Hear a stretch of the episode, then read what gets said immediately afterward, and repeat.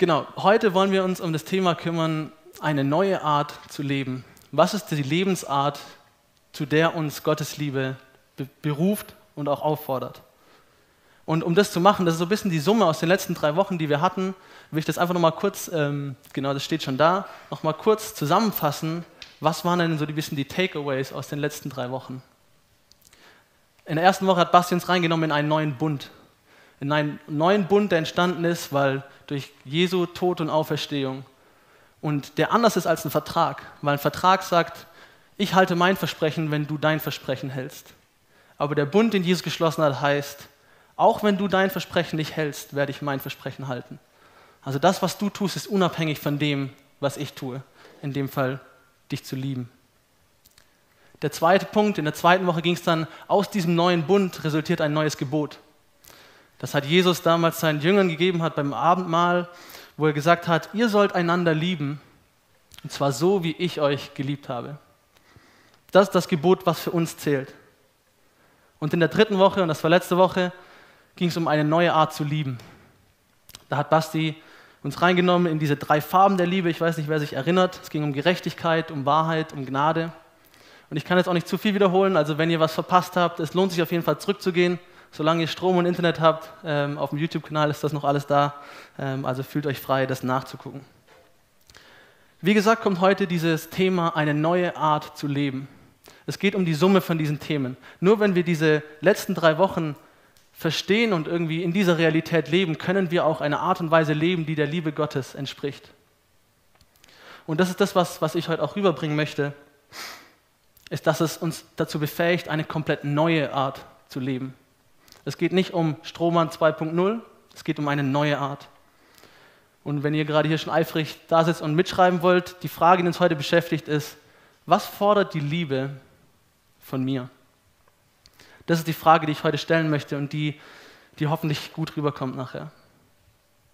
Eine Sache, die jetzt alle Themen gemeinsam haben, die wir die letzten Wochen gemacht haben, ist, es ging um etwas Neues. Es gab etwas Altes, doch etwas wurde neu gemacht. Und wenn wir jetzt auch sagen, wir nehmen was Neues auf, bedeutet es gleichzeitig auch, dass wir was Altes hinter uns lassen. Und es ist Gott sei Dank diese Vogelscheuche, die wir jetzt endlich los sind. Und ich möchte kurz erklären, was diese Vogelscheuche im Bezug auf eine Art zu leben bedeutet für uns. Ich habe das mal diese Strohmann-Mentalität genannt. Das, was der Strohmann uns sagt, wie wir unser Leben zu leben haben. Und dort leben wir, wenn wir den neuen Bund, den Jesus instand gesetzt hat oder ähm, ja, den er hingestellt hat für uns, den wir, in, der wir, in dem wir leben dürfen, wenn wir den ein bisschen einschränken. Weil der neue Bund ist eigentlich dazu gedacht, dass er nicht an Bedingungen geknüpft ist. Das ist dieser Bund, egal was du machst, ich werde das tun. Und was mir ganz oft passiert, ist, dass ich merke, ich fange wieder an, das Ganze an Bedingungen zu knüpfen. Eigentlich soll der Bund frei sein von dem Ort, egal wo du bist, egal wer du bist, egal wann du diesen Bund für dich in Anspruch nimmst und egal was du geleistet hast in deinem Leben oder was du verbrochen hast in deinem Leben, der Bund gilt auch für dich. Er ist nicht an Bedingungen geknüpft. Und ich merke für mich, dass ich immer wieder mal vergesse, ein bisschen diese Realität zu leben, dass das wirklich für mich zutrifft. Ich fange an, wieder Bedingungen an diesen Bund zu knüpfen. Ich fange an zu sagen, ah ja, die Gemeinde ist der heilige Ort, solange ich da meine Sachen mache. Aber was von Sonntag bis Sonntag passiert, ist eigentlich nicht so wichtig, aber das Wichtige ist das, was in der Gemeinde passiert. Oder vielleicht habt ihr manchmal auch so ein bisschen so einen, so einen Hintergrundgedanken, dass ihr sagt, ja, die Person, die hat irgendwie die Salbung und die Person, die hat die Weisheit und die hat die Weisheit mit den Löffeln gefressen. Ja? Das, sind, das sind Leute, die sind heilig irgendwie, die haben wirklich den Segen und die Liebe Gottes verdient. Und ich glaube, das ist der größte Killer von allen, ist, dass wir teilweise denken, dass wir eine Leistung erbringen müssen, um uns zu qualifizieren für diese Liebe, für diesen Bund. Wir fangen wieder an, in so ein Denken reinzukommen, wo wir ein bisschen so einen Kreis oder so eine Zone um uns herum bauen, wo wir sagen, da ist eine Grenze. Und solange ich mich in dieser Grenze bewege, dann trifft mich so dieser Liebesstrahl von Gott. Aber wenn ich diese Grenze überschreite, wenn ich sündige, dann streibe ich raus und dann trifft mich dieser Liebesstrahl nicht mehr. Ich kann mich disqualifizieren von dieser Liebe. Und das ist nicht das, wofür der neue Bund eigentlich da ist. Und das Interessante ist, wenn wir jetzt auch über diese Mentalität reden, im Zentrum von dem Strohmann steht er selber. Er dreht sich nur um sich. Und anhand von Regeln, Bedingungen, Geboten versucht er die ganze Zeit, die Frage, die er sich stellt, ist, was kann ich tun, was kann ich machen, um meine Beziehung zwischen mir und Gott richtig zu stellen? Was muss ich tun, damit Gott mich liebt? Was darf ich nicht tun, damit Gott mich liebt? Wie bekomme ich möglichst viel Segen von Gott? Und es gibt so ein, so ein falsches Bild von Leistung, dass ich irgendwas dafür tun könnte, dass ich mir das irgendwie mehr oder weniger verdienen könnte, dass ich von Gott geliebt werde, dass dieser Bund für mich zählt. Vielleicht ist es jetzt ein bisschen abstrakt am Anfang. Ähm, was mir geholfen hat, war das einfach mal auch konkret zu nennen. Und ich habe zwei Situationen, wo ich einfach mal kurz vorstellen will. Und vielleicht findest du dich in diesen Gedanken ja auch wieder. Hast du dich schon mal gefragt, wie nah kann ich mich an die Sünde rantasten, ohne dass ich sündige? Also ein bisschen so diese Grenze. Eigentlich will ich sündigen, aber ich weiß, wenn ich sündige, das mag Gott nicht und dann trifft mich dieser Liebestrahl nicht mehr. Und deswegen gucke ich, dass ich so die Grauzone finde, wo ich gerade noch so nicht da drin bin. Dass ich gerade so mich noch dafür qualifiziere, dass ich gerade so keine Sünde begehe.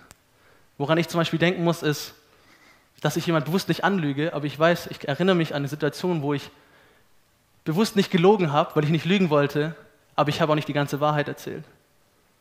In dem Wissen, dass die Person dadurch was anderes denkt, als eigentlich die Wahrheit ist. Und damit habe ich eigentlich auch gesündigt. Aber das hat keinen, keine Auswirkungen auf das, ob der neue Bund für dich zählt oder nicht. Andere Situation. Sind dir deine Pflichten oder deine Prinzipien manchmal auch wichtiger als dein, dein Nebenmann?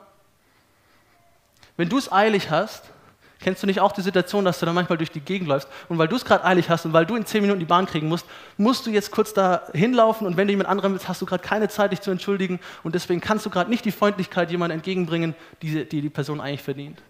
Weil du hast es gerade eilig und deswegen musst du jetzt dahin. Und deswegen muss jetzt alles andere mal kurz warten. Weil eigentlich geht es um mich.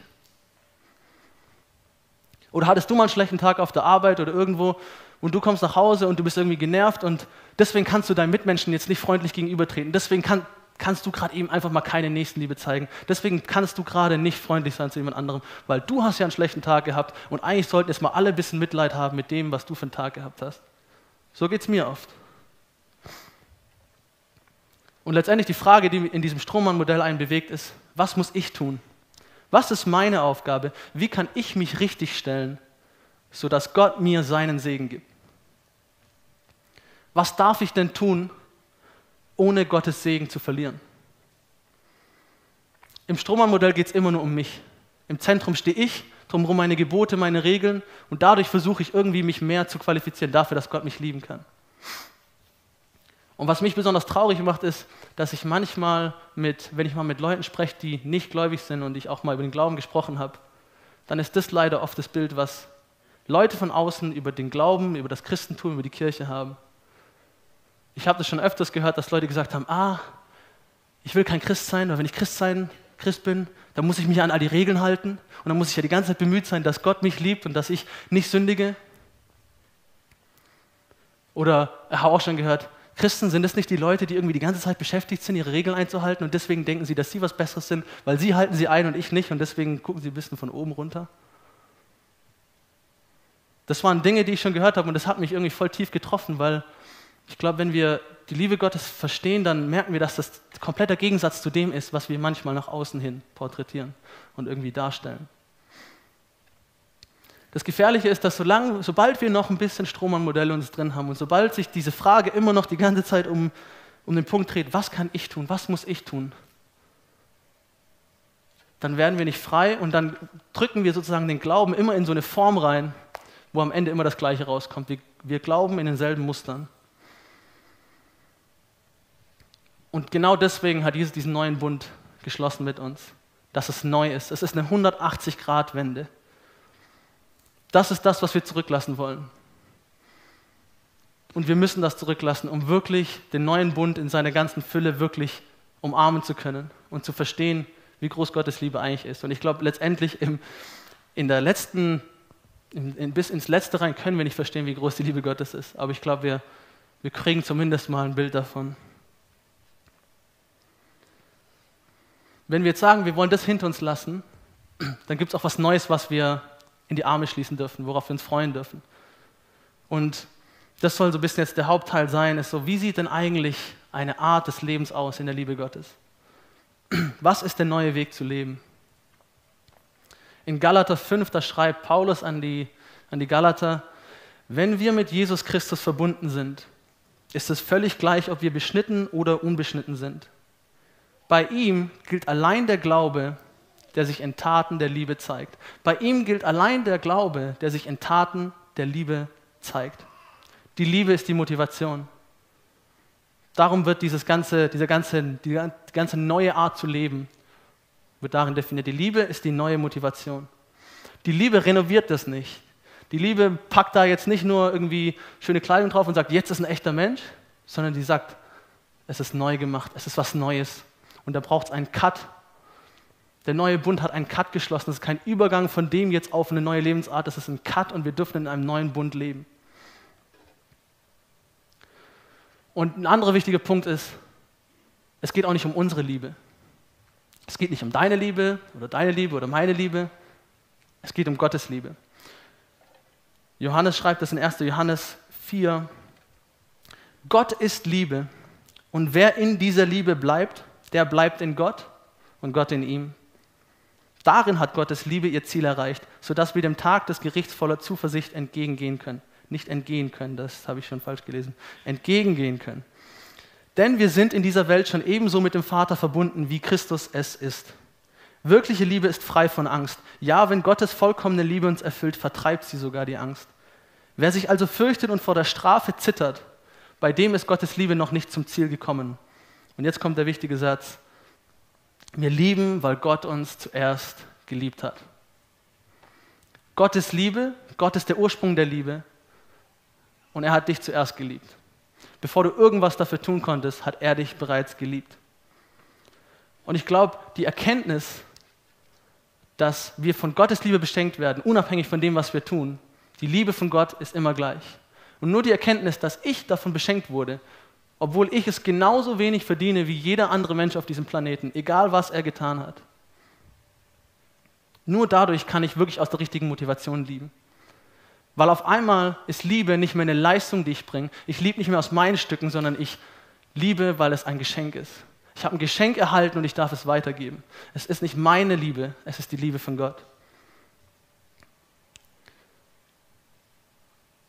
Das ist so diese erste Woche, die wir, ja, die ich hier ein bisschen auch zusammengefasst habe, weil hier geht es um den neuen Bund. Das bedeutet es, wenn wir im neuen Bund leben. Das ist die Lebensart, die der neue Bund mit sich bringt.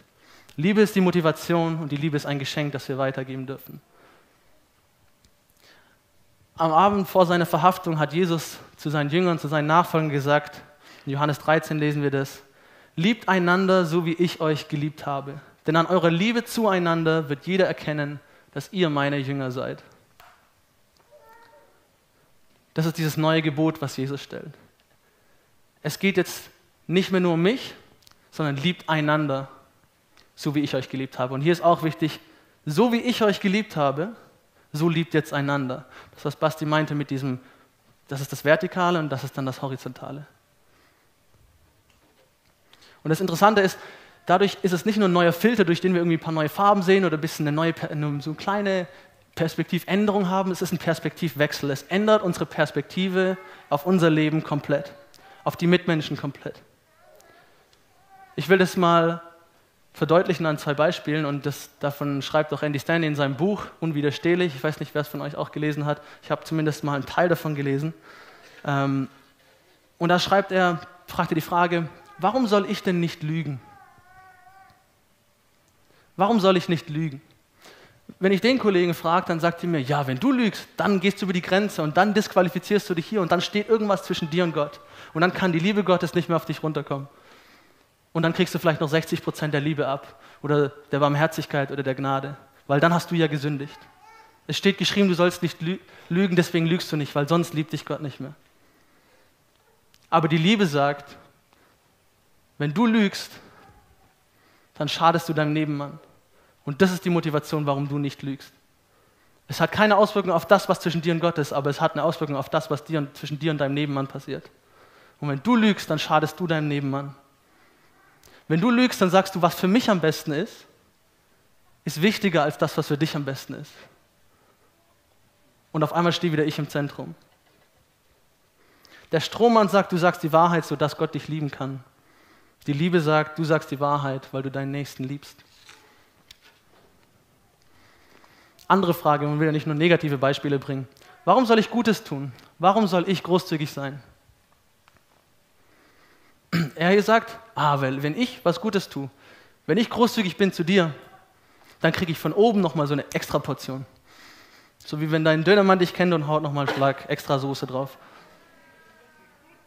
Aber das ist nicht, was die Liebe sagt. Die Liebe sagt, weil du deinem Nachbarn etwas Gutes tust.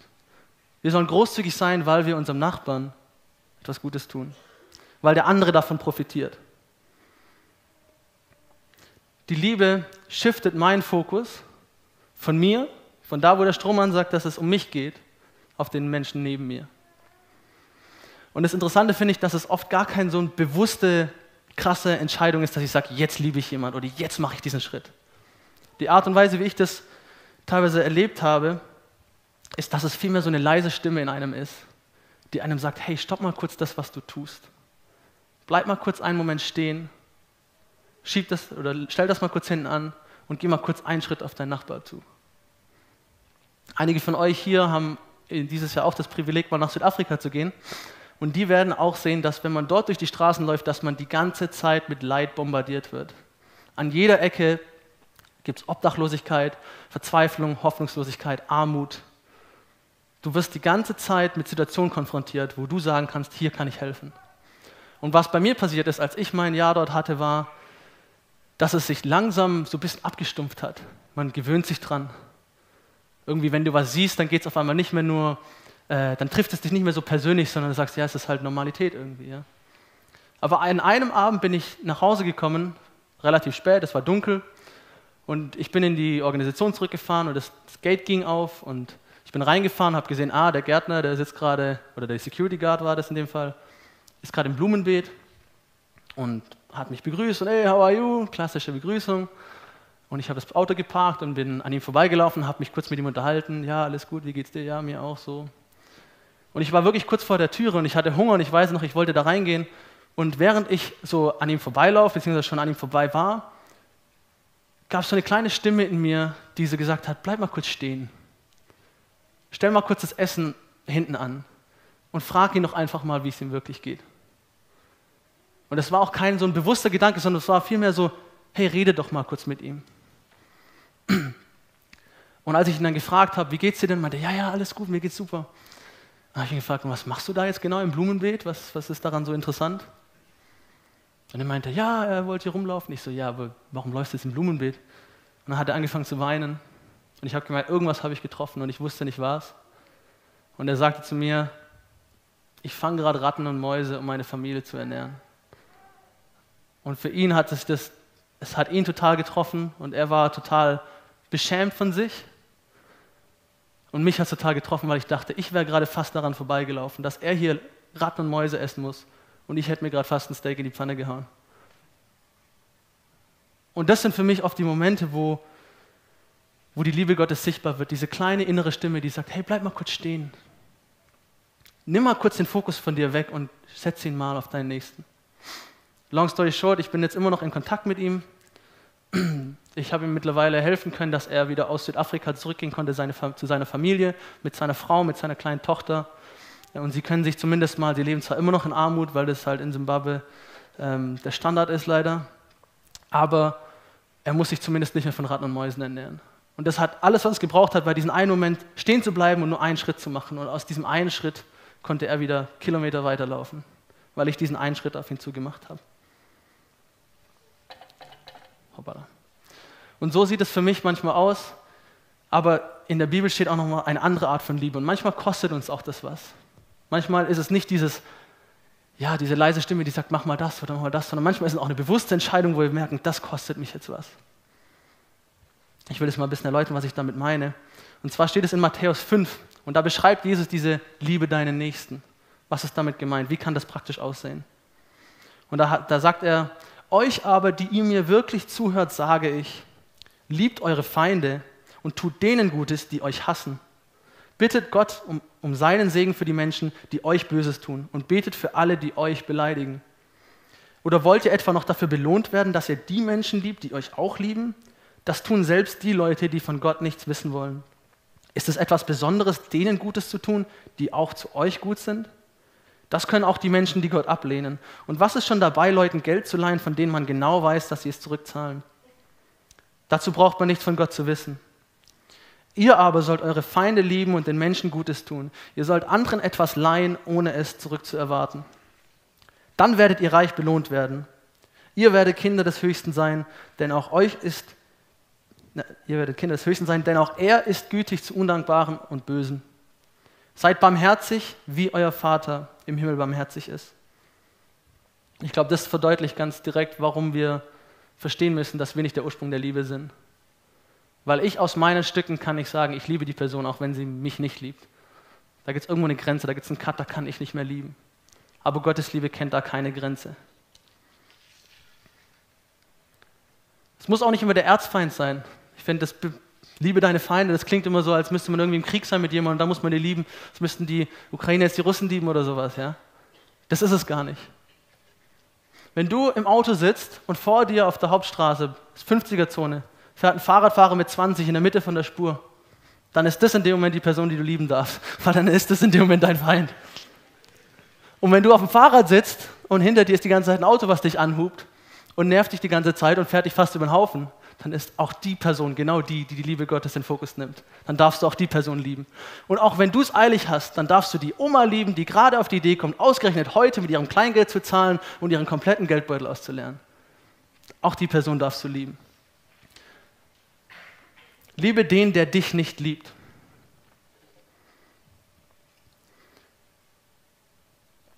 Und damit will ich auch zum, zum wichtigsten Punkt kommen, wirklich der Essenz und auch dieser Frage, die ich am Anfang gestellt habe.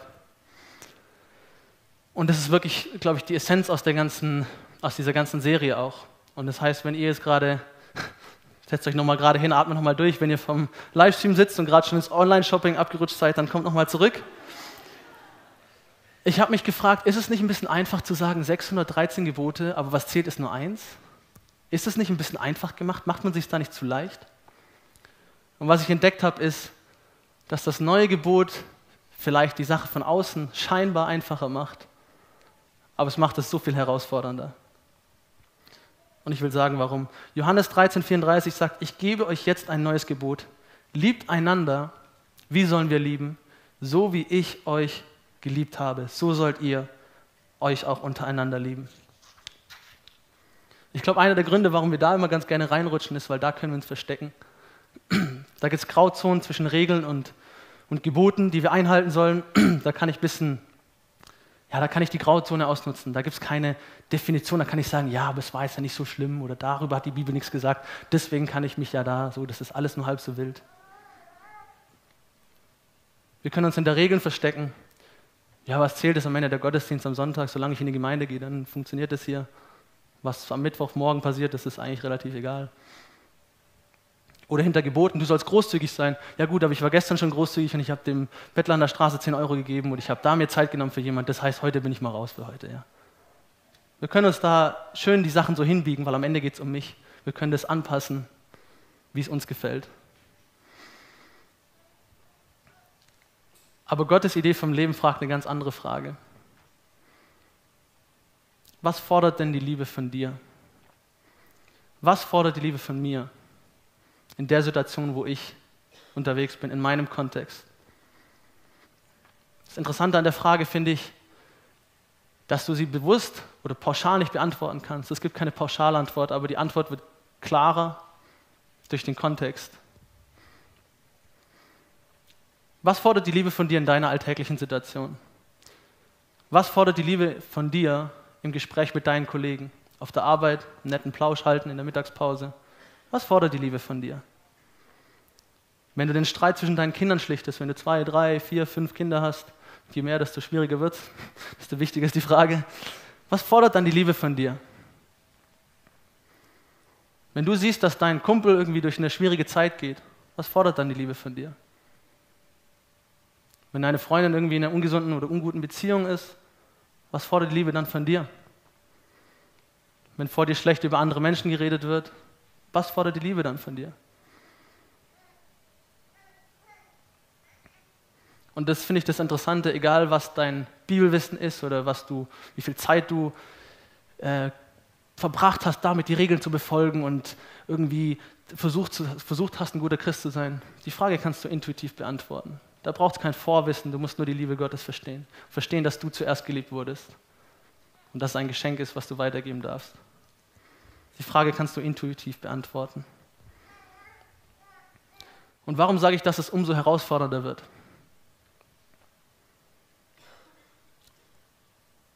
Gott sagt, liebt einander, so wie ich euch geliebt habe. Seid barmherzig, wie euer Vater im Himmel barmherzig ist.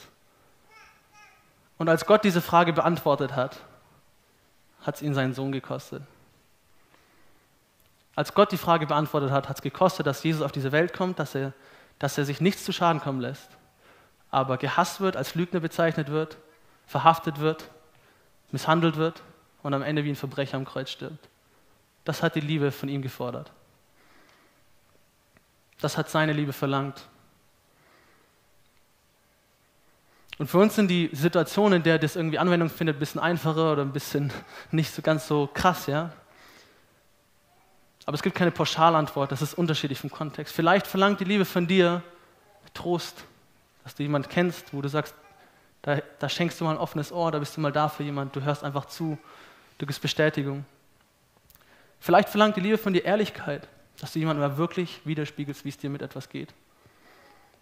Vielleicht verlangt die Liebe auch finanzielle Hilfe. Das ist immer so das Klischee, was wir haben. Ja, die Nächstenliebe sieht so aus, dass ich anderen Leuten irgendwo mein Geld gebe, ja, mein Zehn abgebe und der, dass der geregelt ist. Und vielleicht verlangt die Liebe manchmal auch einen liebevollen Tritt in den Hintern. Kann auch sein, das ist unterschiedlich. Es kommt auf die Situation drauf an. Und das Lobpreisteam, wenn ihr wollt, könnt ihr auch schon gerne nach oben kommen. Ich habe mir die Frage gestellt, wo ist denn dann Gott in dieser Gleichung? Wenn wir sagen, Gott ist der Ursprung, die Liebe ist ein Geschenk, wir geben sie an den Nächsten weiter. Aber muss da nicht irgendwie, gibt es da nicht irgendwie eine Antwort von uns? Hat nicht Gott auch irgendwas davon, was wir machen? Dass wir den Nächsten lieben? Und damit schließt sich dann der Kreis, und das ist eine Bibelstelle, die ich euch vorlesen will aus Matthäus 25, die mir nochmal, ja, die das Ganze nochmal wirklich in so ein abgerundet hat für mich. Da heißt es in Matthäus 25, wenn der Menschensohn in seiner ganzen Herrlichkeit kommt, begleitet von allen Engeln, dann wird er auf seinem Königsthron sitzen. Alle Völker werden vor ihm versammelt werden und er wird die Menschen in zwei Gruppen teilen, so wie ein Hirte die Schafe von den Ziegen trennt. Die Schafe stellt er rechts von sich auf und die Ziegen links. Dann wird der König zu denen an seiner rechten Seite sagen, kommt her, euch hat mein Vater gesegnet, nehmt Gottes reichen Besitz, das er seit Erschaffung der Welt als Erbe für euch bereithält. Denn als ich hungrig war, habt ihr mir zu essen gegeben. Als ich Durst hatte, bekam ich von euch etwas zu trinken. Ich war ein Fremder bei euch und ihr habt mich aufgenommen. Ich hatte nichts anzuziehen und ihr habt mir Kleidung gegeben. Ich war krank und ihr habt für mich gesorgt. Ich war im Gefängnis und ihr habt mich besucht. Und dann werden sie, die nach Gottes Willen gelebt haben, fragen, Herr, wann bist du hungrig gewesen? Und wir haben dir zu essen gegeben. Oder durstig und wir gaben dir zu trinken. Wann warst du bitte als Fremder bei uns und wir haben dir Gastfreundschaft gewährt? Und wann hattest du nichts anzuziehen und wir haben dir Kleider gebracht? Wann warst du denn krank oder im Gefängnis und wir haben dich besucht? Und der König wird ihnen dann antworten und sagen, das will ich euch sagen. Was ihr für einen meiner geringsten Brüder oder eine meiner geringsten Schwestern getan habt, das habt ihr für mich getan. Das, was ihr für einen meiner geringsten Brüder oder eine meiner geringsten Schwestern getan habt, das habt ihr für mich getan. Kannst du dir eine Welt vorstellen, in der sich dieses Bild, was Leute vom Glauben haben, vom Christentum haben, komplett ändert? Dass Leute vielleicht skeptisch gegenüber dem sind, wer Gott ist oder unserer Lehre, der Theologie, was auch immer, da vielleicht skeptisch sind, aber der Liebe einfach nicht widerstehen können? Könnt ihr euch eine Welt vorstellen, in der Leute einfach sagen, ich will damit zu tun haben, weil ich sehe, wie Menschen einander lieben? Ich muss sagen, für mich ist das irgendwie eine weite Vorstellung, es ist ein totaler Traumgedanke, mein Herz geht auf, aber es ist weit weg, es wirkt sehr weit weg. Aber ich glaube, wir kommen der ganzen Sache ein Stück näher, wenn wir, jeder für sich, uns einfach für jeden, in jedem Moment, in jeder Situation, jeden Tag neu fragen, was fordert denn die Liebe von mir? Was fordert die Liebe von mir? Amen.